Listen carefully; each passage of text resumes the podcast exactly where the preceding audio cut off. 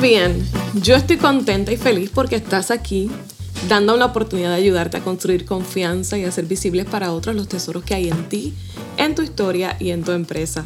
Soy Belma Hernández, estratega de comunicación y tu cómplice para escribir, hablar y persuadir estratégicamente hasta que logres hacer crecer tus ventas y seguidores. ¿Cómo nos sentimos con nosotros mismos incide demasiado en nuestra autoconfianza, en la confianza que tenemos en otros y en la confianza que otros sienten hacia nosotros. Necesitamos continuar trabajando en nuestra comunicación con nosotros mismos para que a su vez se transforme nuestra comunicación con los demás, incrementando los niveles de confianza en nuestras relaciones y por supuesto en nuestra marca. Por eso quédate hasta el final de este episodio que te vamos a enseñar sobre esos factores a los que debes estar atento a la hora de decidir hacer cambios en tu cuerpo para tener una vida más saludable Cambios como bajar de peso.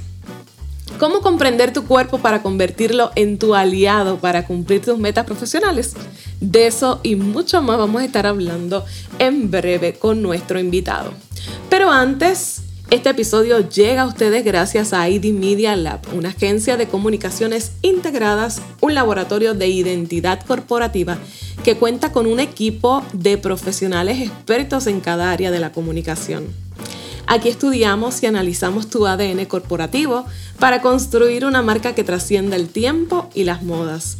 Te acompañamos en el proceso de transmitir un mensaje desde su diseño hasta su difusión, combinando estratégicamente el uso de las redes sociales y los medios tradicionales para incrementar los niveles de confianza social en tu marca o en tu empresa y así aumentar tu influencia, tus clientes y seguidores. Te invito a visitar mi página en la web belmehernandez.com en donde encontrarás una guía práctica para potenciar tu comunicación en las redes sociales. Allí vas a encontrar más información sobre mí, sobre ID Media Lab, sobre nuestros servicios escritos de distintos temas también. Puedes comunicarte con nosotros desde allí. Visita belmehernandez.com. Ustedes ya saben de mi insistencia en trabajar nuestra comunicación de adentro hacia afuera. Y les he dicho muchas veces que nuestra comunicación pública es el resultado de nuestra comunicación interna. La situación en la que se encuentra nuestra mente, nuestras emociones van a incidir mucho en cómo nos proyectamos a otros. La unión de nuestra mente y nuestro cuerpo es innegable, pero muchas veces nosotros mismos insistimos en separarlos. Científicos han demostrado cómo alteraciones en nuestra mente afectan la funcionalidad de nuestro cuerpo y viceversa. Hay enfermedades en nuestra en nuestro cuerpo que inciden en el estado de nuestra mente. Y todo eso se refleja en nuestra comunicación, en cómo nos perciben los demás. Por eso necesitamos reiniciar un diálogo con nuestra mente y el recipiente que la contiene nuestro cuerpo, una comunicación saludable y asertiva entre nuestra mente y nuestro cuerpo. Y en este episodio aprenderás sobre la relación que hay entre la mente y bajar de peso y cómo desarrollar una comunicación asertiva con tu cuerpo para que lo conviertas en un aliado de tus metas personales, empresariales, profesionales. Por eso hablamos hoy con el psicólogo Richard Santos, quien ha dedicado mucho tiempo al estudio de la relación entre la mente y el cuerpo a la hora de ponerlo en la meta de bajar de peso. Bienvenido Richard al podcast de Pisa y Comunicación. Gracias por estar con nosotros muchas gracias por la invitación, Belmari. Eh, como muy bien dijiste, ¿verdad? Este, existe una relación directa entre el cuerpo, ¿verdad? Y, y, la comunicación y nosotros mismos, ¿verdad? Eh, y vamos a hablar hoy, ¿verdad? Sobre el proceso psicológico de bajar de peso. Eh, quisiéramos entender un poco sobre lo que ocurre en la mente cuando nosotros nos, nos fijamos este tipo de metas. Y, y por eso le preguntamos así de entrada, ¿bajar de peso es un proceso psicológico? Eso es una pregunta que nos la vamos a hacer y, a las personas que van a estar escuchando eh, este podcast van a, ir llegando a esas conclusiones. Exacto. Bien, ¿qué conlleva, qué implicaciones tiene eh, el establecerse una meta como una meta física como bajar de peso? Eh, cuando nosotros decidimos eh, establecernos una meta de bajar de peso, eh, muchas veces nosotros no tomamos en cuenta para nada los procesos psicológicos que conlleva. eh, nosotros intentamos muchísimas estrategias, como por ejemplo eh, hacer un plan de ejercicio, hacer un plan de dieta, tomar productos, consumir productos, ¿verdad? Que nos venden en, comerciales y muchas veces nosotros hemos intentado en un sinnúmero de ocasiones lograr bajar de peso a ese peso que yo deseo ya sea por recomendación médica o porque yo quisiera bajar de peso para verme bien y estar saludable. Sin embargo, eh, eh, hemos intentado una serie de cosas y, nos hemos dado cuenta que muchas veces no las logramos o si lo intentamos y lo logramos nos cuesta sostenernos.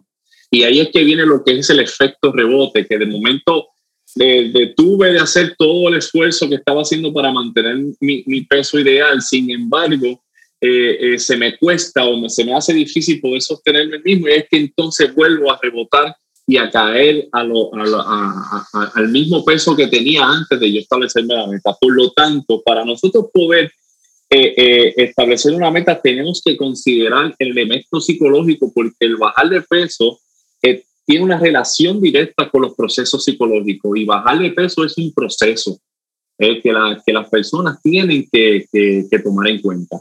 De hecho, una de las cosas que incide mucho en la autoconfianza es precisamente el fijarnos una meta y luego no lograrla. Y yo creo que la más común de esas metas que siempre nos establecemos al inicio de un nuevo año es la de bajar de peso, de ponernos en forma, de empezar a, adquirir hábitos como hacer ejercicio, comer saludable. Pero muchas veces abandonamos esa meta al cabo de, de tres meses o menos. A veces arrancando el año. Y eso incide en nuestra autoconfianza, que luego también se refleja en la forma en que nosotros nos proyectamos a los demás a través de nuestra comunicación. Por eso es tan importante que entonces trabajemos con, con comprender lo que es este proceso de, de, fijarnos una meta como bajar de peso, las implicaciones que tiene para, para nuestra mente y de alguna manera fijarnos la meta y lograrlas, pero con, con, la compañía y con el asesoramiento y con la guía adecuada para poder lograr esa meta, de manera que nosotros podamos recuperar la confianza en nosotros mismos y así confiar en otros y que incremente nuestra, la confianza de otros en nosotros. Así que todo está estrechamente ligado y por eso es tan importante atender este tipo de temas. ¿Qué relación guardan los hábitos y la meta de bajar de peso. Y fíjate, eh, Mari, lo, lo, estás trayendo, o sea, nosotros necesitamos muchas veces esa guía y cuando nosotros tomamos eh, la decisión de bajar de peso, pues muchas veces eh, tenemos guía eh, de, para nuestra, nuestra meta de ejercicio físico y también tenemos nuestro guía nutricional. Sin embargo, nos olvidamos de ese, de ese guía también para el proceso que conlleva psicológico de bajar de peso. Pero sí, hay una relación bien directa en los hábitos y en la, en la meta de bajar de peso, porque para nosotros poder comprender el por qué llegamos a este nivel de peso que a lo mejor me siento insatisfecho, yo tengo que identificar cuáles son esos hábitos que me llevaron al mismo. ¿Y qué es un hábito? Un hábito es un cambio permanente en la conducta. Por ejemplo, nosotros eh, independientemente que nos quedemos en, en, algún lugar, ya sea de camping, ya sea en la playa, ya sea que, qué sé yo, que me cogió la noche por ahí, yo siempre voy a buscar cepillarme los dientes. ¿Por qué? Porque dentro de mí ya hay un hábito de salud bucal. Y de igual manera, nosotros hemos visto personas que inclusive nos vamos de fin de semana de playa o nos vamos de fin de semana de vacaciones y esas personas se levantan temprano para correr su millita o para hacer sus ejercicios. Y a veces uno dice, ay, fíjate de eso, si uno este, está de vacaciones o está yo madrugando. No, pero esa persona ya tiene habituado en sí eh, eh, un hábito de hacer ejercicio, valga la redundancia. O sea, que nosotros, número uno, debemos identificar cuáles son esos hábitos que yo he desarrollado que provocan que yo tenga un descontrol de mi peso. Por ejemplo, los hábitos alimentarios, ¿cómo son? Pues si es que yo tiendo a picar mucho, ¿verdad? Eh, eh, tiendo a comer de manera exagerada o tiendo a comer en las noches o mi, o mi tendencia a comer eh, alimentos que, que, que promueven que nosotros tengamos un descontrol de peso. Por lo tanto, siempre es importante evaluar cuáles son esos hábitos que conllevaron o que me conllevan, porque por más que yo haga un plan de ejercicio, que es lo que hablábamos inicialmente, eh, un plan, una meta de bajar de peso, si yo no trabajo esos hábitos, no me di cuenta de ellos. Inclusive a veces pasa que yo hago un plan de ejercicio y hago unas dietas extremas, pero los hábitos los, los continúo haciendo y a veces los hago hasta con más confianza, porque como estoy haciendo ejercicio, a lo mejor el sándwich de pastrami de por la noche no, no importa, o, o los 10 pedazos de pizza no importa porque yo estoy haciendo ejercicio. ¿Eh? Entonces la pregunta es cómo yo debo entonces identificar cuáles son esos hábitos que, que contribuyen a, a, yo poder eh, eh, tener descontrol del peso corporal, los hábitos alimentarios, los hábitos de actividad física, incluyendo los hábitos del patrón del sueño. Ejemplo, hoy. Sí. ¿Qué herramientas podemos utilizar para entonces nosotros llevar así como que esa listita de hábitos que, que, no son tan buenos y que están generando ese descontrol? Pues mira, tres áreas que debemos evaluar, ¿verdad? Cuando hablamos de hábitos, recordamos, ¿verdad? Que, que estamos hablando de cambios permanentes, ¿verdad? Que son conductas que están establecidas ahí, como escritas en piedras en mi vida, que necesito cambiar. Por ejemplo, actualmente la pandemia eh, nos ha puesto a, a, estar mucho tiempo en la casa, ¿verdad? Y a lo mejor aumenta el sedentarismo, ¿verdad? Entonces, para yo poder evaluar dónde están esos hábitos, yo debo evaluar, número uno, cómo son los hábitos en la actividad física, ¿verdad? ¿Cómo son los hábitos en la actividad o, la, o en el consumo de alimentos? ¿Y cómo son los hábitos en mi patrón de sueño? Ejemplo, volvamos a la actividad física. Como te explicaba, la pandemia, pues tal vez nos ha puesto más tiempo en la casa y la actividad física puede ser que disminuya y se convierta en una vida sedentaria, de ver más televisión, de estar más recostado, de estar más sentado, de hacer actividades que no conlleven esfuerzo físico alguno. ¿eh? Entonces tenemos que ah, ver que no es que nosotros veamos esto como algo bueno y malo, pero ahora mismo a lo mejor tú te entretienes viendo una serie de, de Netflix, eh, viendo una, eh, eh, un maratón eh, de, de Netflix, estás todo el día y te entretienes, te liberas, te relajas. Sin embargo, la carencia de la actividad física y el sedentarismo extremo está contribuyendo a aumentar de peso. El otro factor, por ejemplo, en el patrón alimentario es cómo tú comes. Si tú tiendes a picar mucho, si tiendes a desayunar livianamente, como por ejemplo me tomé un café y una galleta y un pedazo de queso, por entonces al, al, mediodía tengo un hambre que estoy que si me deja me como eh, eh, un montón de cosas, pues entonces cuando miro a ver desemboco en alimentarme excesivamente porque brinqué una comida o porque tal vez eh, este, comí poco, ¿verdad? Y entonces eso contribuye a que yo pueda tener descontrol en mi patrón alimentario, el punto de que a veces sucede que yo la, la comida mayor la consumo en las tardes y si tú consumes mayor alimento, acuérdense que la alimentación es energía, pues tú no vas a liberar energía durmiendo. El otro elemento es el sueño. Hay que ver cómo está nuestro patrón de sueño, porque por ejemplo, si yo duermo hasta las 12 del mediodía, pues la realidad es que mi primera comida es el almuerzo. ¿Y qué es lo que yo voy a comer de almuerzo? No necesariamente un desayuno. Lo que voy a comer de almuerzo es una alimentación que no va a dar con el desayuno. O sea que es bien importante que nosotros evaluemos esas tres áreas para poder comenzar a identificar esos hábitos que pudieran estar provocando la alteración del sueño, de, de, de, la alteración del peso eh, y poder trabajar con ellos y desarrollar nuevos hábitos. Así que en el proceso de identificar esos malos hábitos que están incidiendo en nuestro descontrol de peso, vamos a hacer un inventario de nuestra actividad física, un inventario de nuestro patrón alimenticio y de nuestros patrones de sueño. Pero entonces, eh, ¿cómo, ¿cómo es que se entrelazan o se relacionan las emociones, los pensamientos y la conducta con, el, con la meta de bajar de peso?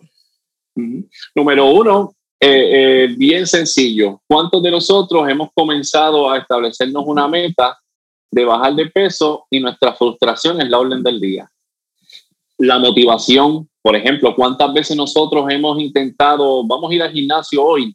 Y hoy fui al gimnasio y levanté, muchachos, hice 30 push Yo hace años que no hacía 30 push-ups y los hice yo corrí una milla y de momento al otro día, como comienzo a tener los efectos físicos de eso, que me duele la, las piernas, me duele el cuerpo, comienzo a frustrarme conmigo mismo, comienzo a sentirme mal y comienzo a desmotivarme. O sea que las emociones, los pensamientos y la conducta tienen una relación directa.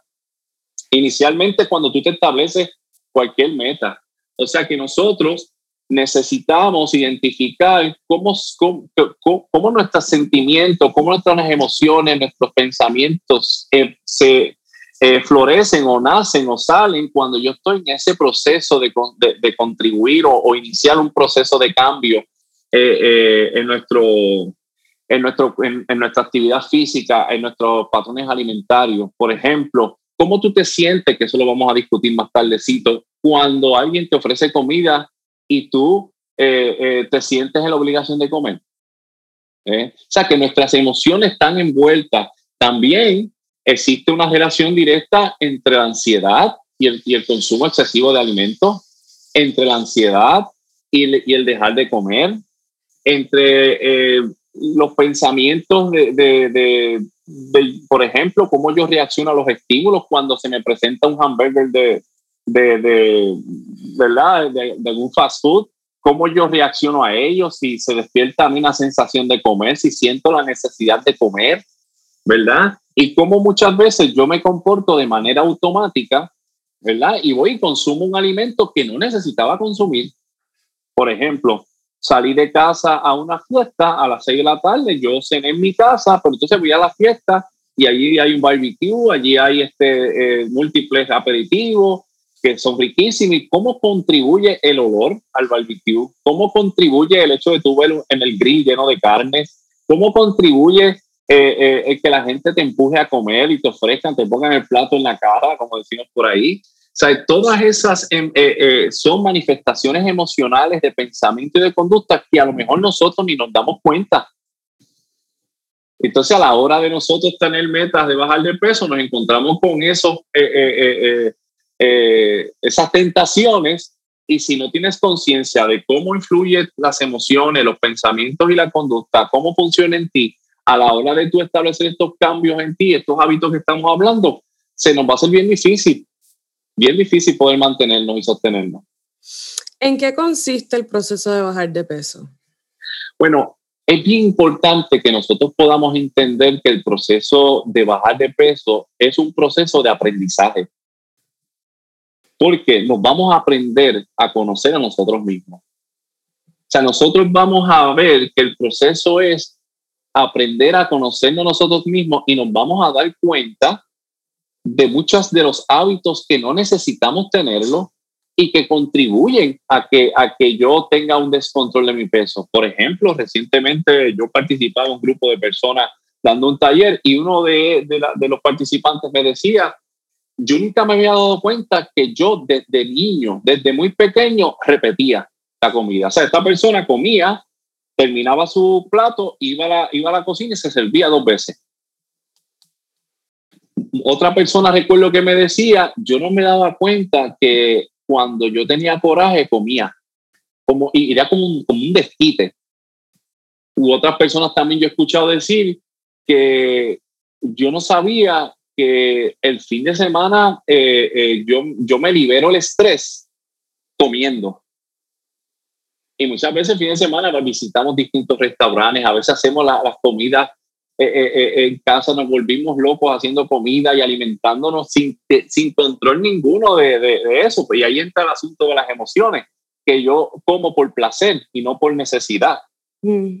acuérdate que la alimentación es una, es una necesidad fisiológica, sí que causa placer como un proceso natural, pero muchas veces nosotros comemos por placer y a veces nos pasa que nos acabamos de comer algo dulce y ahorita queríamos, mm, terminando, necesito como algo salado o viceversa. Y es como que como algo que no puedo, no puedo eh, controlar. Así que el proceso de bajar de peso eh, eh, conlleva y, consiste en un proceso en espiral. Y cuando hablamos de espiral, imaginemos, ¿verdad? una, una forma espiral que en la medida que va pasando el tiempo, los, los círculos van agrandando, ¿verdad? O sea que uno va inicialmente identificando pocas cosas y en la medida que va pasando el tiempo, identifica muchas cosas que contribuían a, a los hábitos que llevan al descontrol del peso. Entonces tenemos que entender que la meta de bajar de peso, aunque comienza con una decisión, no se queda ahí, sino que implica todo un proceso de aprender a conocernos nosotros mismos. Por eso entonces no deberíamos desesperarnos ni afanarnos con, con esa meta sin antes nosotros entender, comprender la complejidad de, de ese proceso y todo lo que implica. ¿Cómo, ¿Cómo es el proceso de cambio en cuanto a la meta de bajar de peso? Pues mira, eh, bien importante y una herramienta muy buena para nosotros poder eh, eh, registrar eh, este proceso de cambio es un diario reflexivo. Te coge una libreta, día uno, y usted va a hacer una reflexión de cómo te sentiste, cómo, cuáles fueron tus pensamientos y, cómo, y cuáles fueron tus comportamientos en el día referente a las tres áreas iniciales que yo hablo hábitos alimentarios, patrones de sueño y actividad física. Pues cuando nosotros vamos a establecer un proceso de cambio, nosotros tenemos que comprender, ¿verdad? Que el proceso de cambio va a estar ligado a ese proceso de aprendizaje, porque nosotros nos vamos a conocer. Ahora bien, el proceso de cambio conlleva que nosotros eh, eh, consideremos que esa cuestión, idea que yo tengo de que, por ejemplo, cuántas veces yo no escucho personas decirme, mira, yo voy a dejar de comer. Hoy es el último día que voy a comer porquerías y mañana empiezo con ensaladas y empiezo con, con, con, dietas extremas. Eh, se nos olvida que en los procesos de cambio, naturalmente, ya nuestro cuerpo está habituado a, a, a hacer cosas, como por ejemplo a comerte el sándwich en las noches, a comerte el helado a tal hora, a comer postre luego de la cena. Y entonces nosotros necesitamos entender que ese proceso va a tardar, ¿verdad? O sea que va a tomar tiempo. O sea que si usted le ofrece un programa de bajar de peso, de que en un mes, en dos meses, usted va a estar eh, como usted desea, pues cuidado, porque van a utilizar estrategias que no son saludables y estrategias anoréxicas y estrategias de, de, de, eh, de ejercicio físico, actividad física que pudiera provocarle lesión o pudiera provocarle eh, este, problemas físicos. O sea que el proceso de cambio va a tomar tiempo y es bien importante tomarlo en cuenta, ¿verdad? Y establecerse metas pequeñas. Toma tiempo y que consideremos que en algún momento a mí me da el deseo de comerme la pizza o comerme el hamburger o comerme el, el, dulce y que no es malo yo comérmelo. O sea que el hecho de que tú hayas establecido una meta de, de por ejemplo, hacer ejercicio, pero entonces llegó el miércoles y te sientes tan cansado y ay, hoy, hoy quise ver Netflix, hoy no quise hacer nada. Eso no quiere decir que usted no puede, eso quiere decir que usted está en proceso de cambio y que la recaída, por llamarlo así, de volver otra vez a la actividad física es parte normal del proceso. Y entonces ahí es que entonces vamos a registrar en nuestro diario qué fue lo que me llevó, como por ejemplo, que si yo no estoy acostumbrado a, a, tener actividad física alta y de momento me sometí a un programa de gimnasio donde me tienen a mí haciendo crossfit, eh, unos, unos, ejercicios extremos, pues la probabilidad de que yo me agote es alta, la probabilidad de que yo necesito unos suplementos o necesito algunas otras estrategias va a ser alta. Y lo que uno tiene es que reflexionar sobre eso. El proceso de cambio conlleva tiempo y conlleva aceptar el proceso de recaída, por decirlo así. O sea, que si volvimos a, a, tener los hábitos, es natural en ese proceso. Lo que vamos a hacer es que retomamos las cosas. Este fin de semana no hice nada, pero retomamos, ¿verdad? Claro está. Si yo dejé de hacer ejercicio una semana o dos semanas, pues yo no puedo volver a, hacer. Es bien imposible, improbable que yo haga los ejercicios. Exacto. Por lo tanto, tengo que empezar de nuevo y no es malo. Y si uno logra hacer eso, uno puede mantener y sostenerse en ese cambio. Qué interesante porque yo creo que una de las cosas que, que más incide en el, en el, renunciar a esa meta de, de bajar de peso, o, no solo de bajar de peso, sino de adoptar hábitos eh, alimenticios más saludables, estilos de vida más saludables, haciendo ejercicio, eh, son esas recaídas o esa, esos días que llegan en los que pues por distintas situaciones tú pues no quieres eh, ir a entrenar o pues te quieres comer el heladito.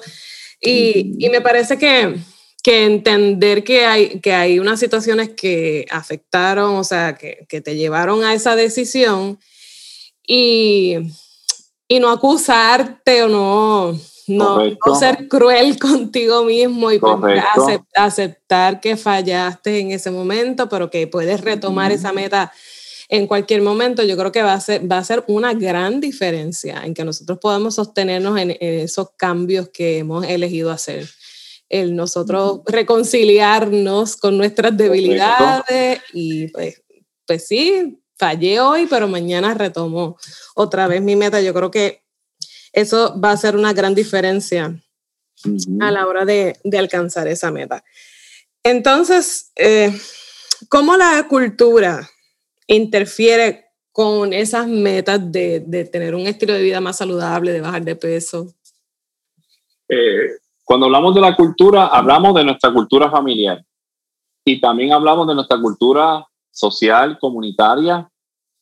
¿Cómo influye eso en tus patrones de sueño, actividad física y de, y de alimentación?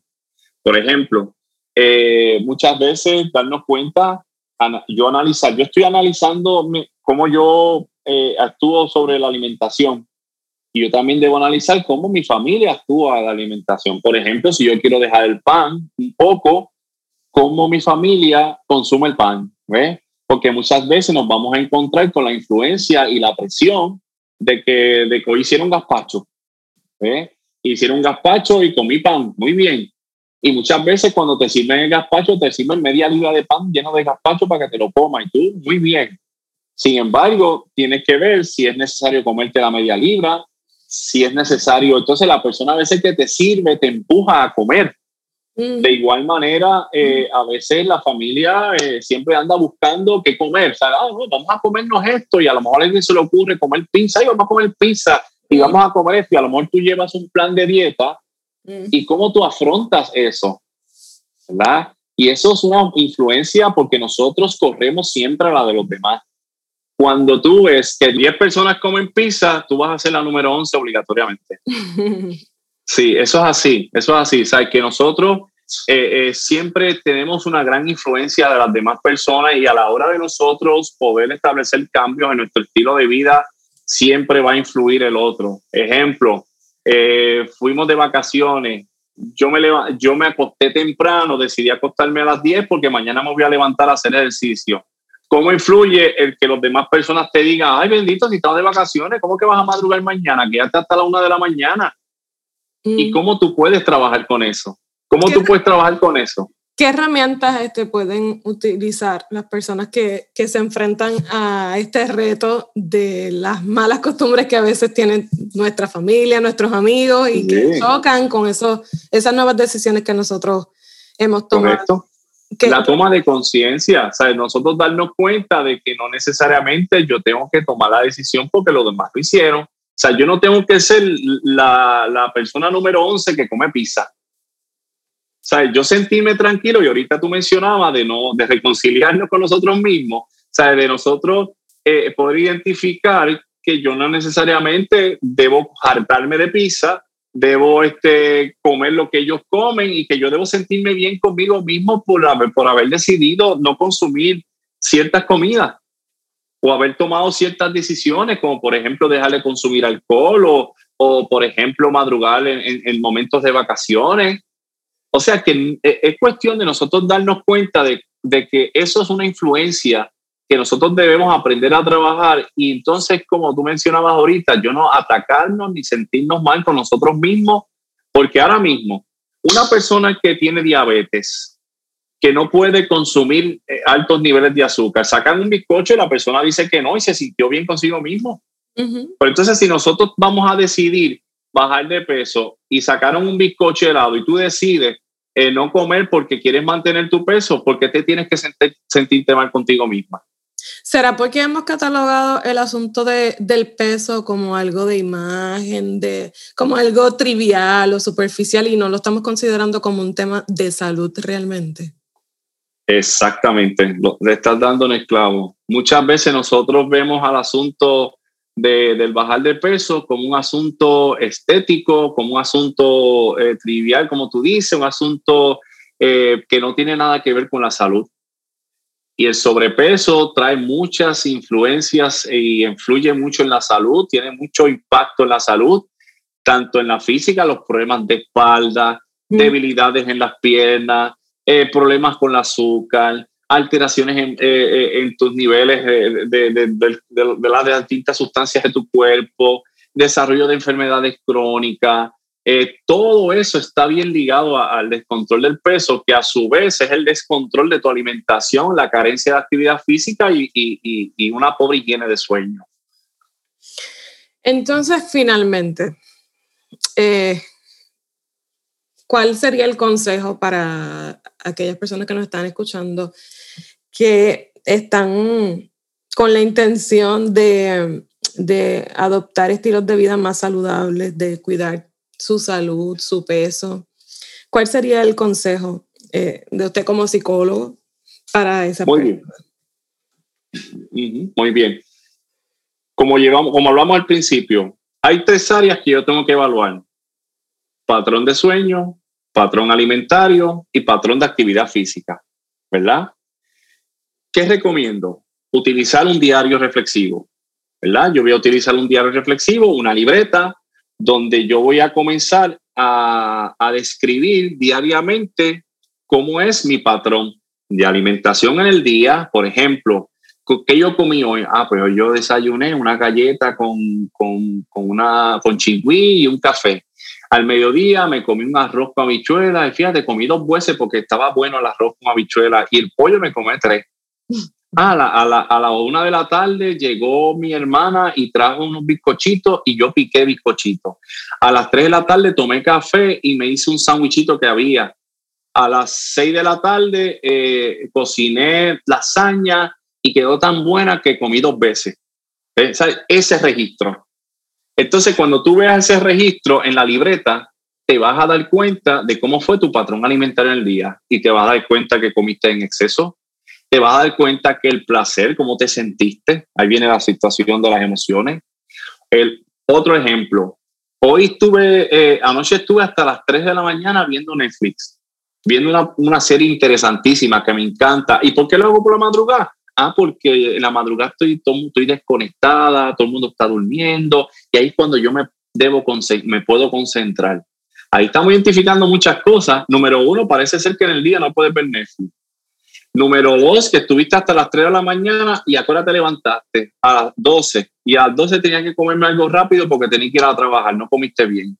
Y entonces cuando llegaste a, a las 11 de la noche del trabajo, te, te comiste dos sándwiches o te comiste eh, tremenda oferta de un fast food. Mm. ¿eh? Eh, actividad física. Fíjate, intenté correr hoy, pero hacía un calor increíble. Ahí hay algo. ¿Estás haciendo ejercicio a las 10 de la mañana? Parece. ¿Estás haciendo ejercicio a la hora de que hace mucha calor?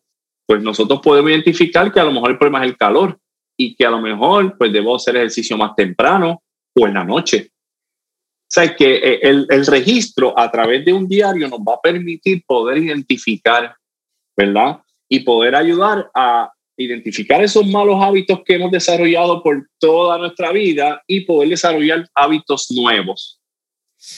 Entonces, bajar de peso es un proceso psicológico. Sí, lo es. Lo es, Belmari. El proceso de bajar de peso valga la redundancia, es un proceso psicológico.